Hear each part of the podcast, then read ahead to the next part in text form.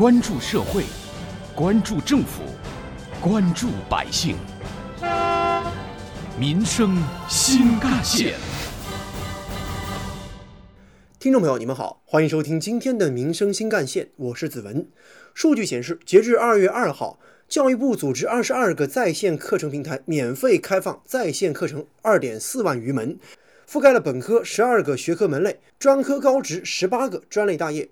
而国内一些 IT 企业和教育培训机构也向中小学生推出了免费或减免费用的网课。虽说教育培训机构会有着自己的商业流量考量，而且课程也未必完全切合实际，但是在客观上也给孩子们的学习打开了几扇窗户。例如，包括猿辅导、网易有道在内的许多平台免费送课，提供技术支持。新东方宣布为全国的中小学用户免费提供一百万份新东方在线春季班直播课。二月七号起。新东方在线为全国的中小学生免费同步提供课程，而二月一号起，学而思网校的中小学生免费直播课开始全天式运行。在线教育在今年年初以前所未有的姿态受到全国的关注，意外的火了。从黑板到电子屏，从教室到互联网，在线教育正以其突破地域空间的特性，成为了家长和学子的优选项，当然也成了多方资本角逐的竞技场。目前来说，当下在线教育市场主要都是针对中小学，而如此大规模的让全国的中小学生以及高校学生都在家中接受在线学习，这绝对是第一次。不可否认的是，在线教育有很多优势，比如说不受时间、空间、年龄和地域的限制，节约成本，便于学生查漏补缺，可以做到一定程度的个性化教育，充分利用教师资源，优质的内容可以分享等等。您或者您的孩子有没有使用过网络的在线教育平台呢？您觉得哪些平台的内容您比较认可？哪些面又要吐槽呢？带着这样的问题，记者随机采访了杭州的一些市民，听听他们都有什么样的观点吧。杭州市民陈女士：刚开始那些教育平台都是免费的嘛，有什么新东方啊，还有学而思网校啊，还有什么高途啊，都有下载。不过我觉得好像高途，我觉得那个还可以，他那些老师讲的还蛮不错的。我而陈女士的女儿则告诉记者。很多，这也太多了，有点听不懂呀。在陈女士看来，去学校面对面的上课还是比较适合自己的女儿。哦，我觉得更倾向还是学校教育，因为大人有时候上班，小孩子每天在网上都不知道干啥，我们也没有特别那个，所以我觉得还是去学校会比较。妈妈。同样，家住萧山区的欧先生近期也为孩子的在线教育问题感到发愁。上网课的话，我们家长很难监管，还是宁愿就是去学校里面好一点。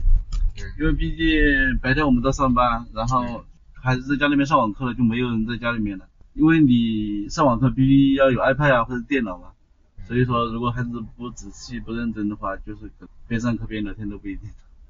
它是学校里面统一的平台，是一个有一个洋葱平台，它是跟学校同步的，老师是平台的老师，不是我们学校老师。啊，等于课程是跟学校去同步。对。什么区别肯定有很大的区别。如果是网课都都能代替实际学学校上课了，那个以后都不用不用去了。对于在线教育平台，家长们多半表示自己有点管不住孩子。那么孩子本身会怎么想呢？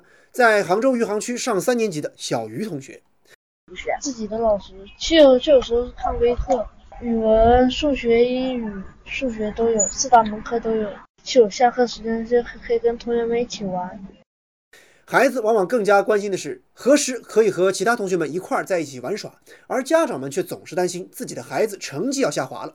杭州市民潘女士的做法就是，学校的平台和商业的教育平台都给他用起来。学校的老师是他们有专门的那个钉钉，然后他们有学习的一个呃视频啊，呃，另外我们自己有在学校是自己在弄的。其实不仅仅是文化课程的学习，即便是网络的体育课程，往往孩子的注意力也难以集中。家住拱墅区的华女士，我感觉应该是没有线下学的会好一点。我感觉没有氛围啊，一个人在那看电视，如果自觉性不够的话，那就肯定是不好。采访中，记者发现，从实际的情况来看，市民们对于在线教育是褒贬不一。目前呢，远程网络在线教育往往有三大问题。一呢，就是常规的技术问题，比如说卡顿呐、掉线呐、技术缺乏支持等等。第二是效果不如线下教学来的直接，而且有些网课老师没有网络教学经验。第三呢是家庭负担比较重，尤其是家长该如何监管和看着孩子学习，感觉这种监督孩子学习的压力瞬间就转嫁到了父母身上。挖掘新闻真相，探究新闻本质，民生新干线。现如今，线上教学的变化有很多。过去在学校里坐在课堂里听课，回家做作业，现在甚至可以在家里学习。甚至今后的知识学习已经不再是学校教育最重要的部分。或许知识可以在网上学，学生到学校是为了学习社交知识、学习交朋友、学习为人处事。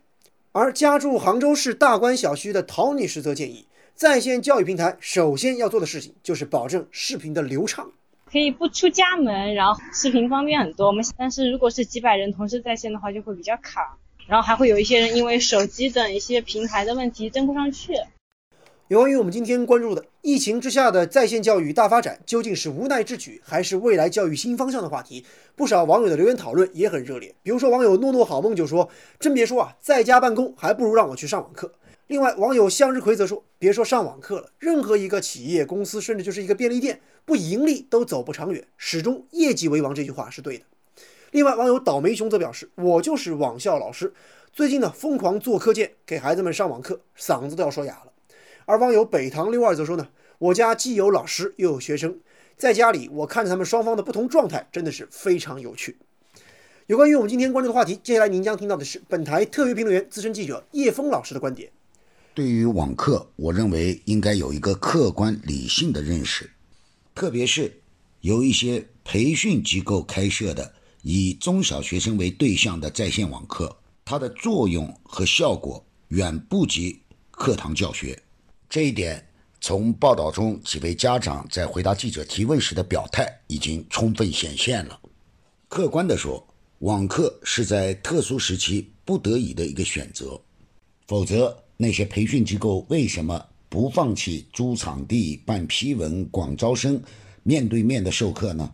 如果网课真有什么奇效的话，那我们的国家和政府也不必拨款拨地盖楼办学了，只要有几个服务器，找几个与学生互不相识、毫无感情交流的所谓老师，那就可以完成义务教育的伟大目标了。事实上，网课也有它的一些。天然的缺陷，比如缺少实时的互动，缺乏人文的交流，针对性不足，并且妨碍或影响未成年人的视力健康，这些都是显而易见的缺陷。如果一些商家把自己开设的网课吹嘘的天花乱坠，还有他商业逻辑的合理性。那么，就广大家长和学生来说，如果真信了这样的一种言论，那就得不偿失了。其次，网课好不好，也要有一个客观的评价标准。内容为王是永恒的道理，情感交流是人与人关系的基础。我认为，教育运用互联网技术来拓展师生们的视野，丰富师生们的知识，无疑是一个方向。但互联网技术。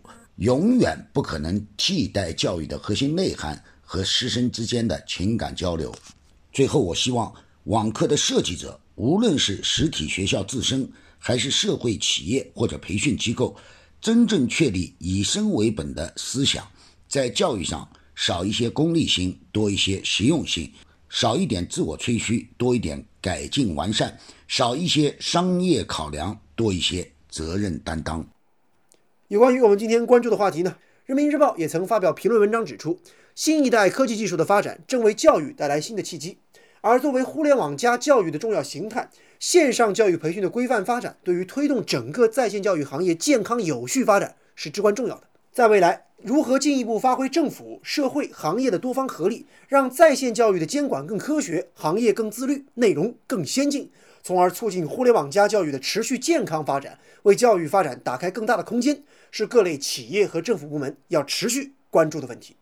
好，感谢您收听今天的民生新干线，我是子文，下期节目我们再见。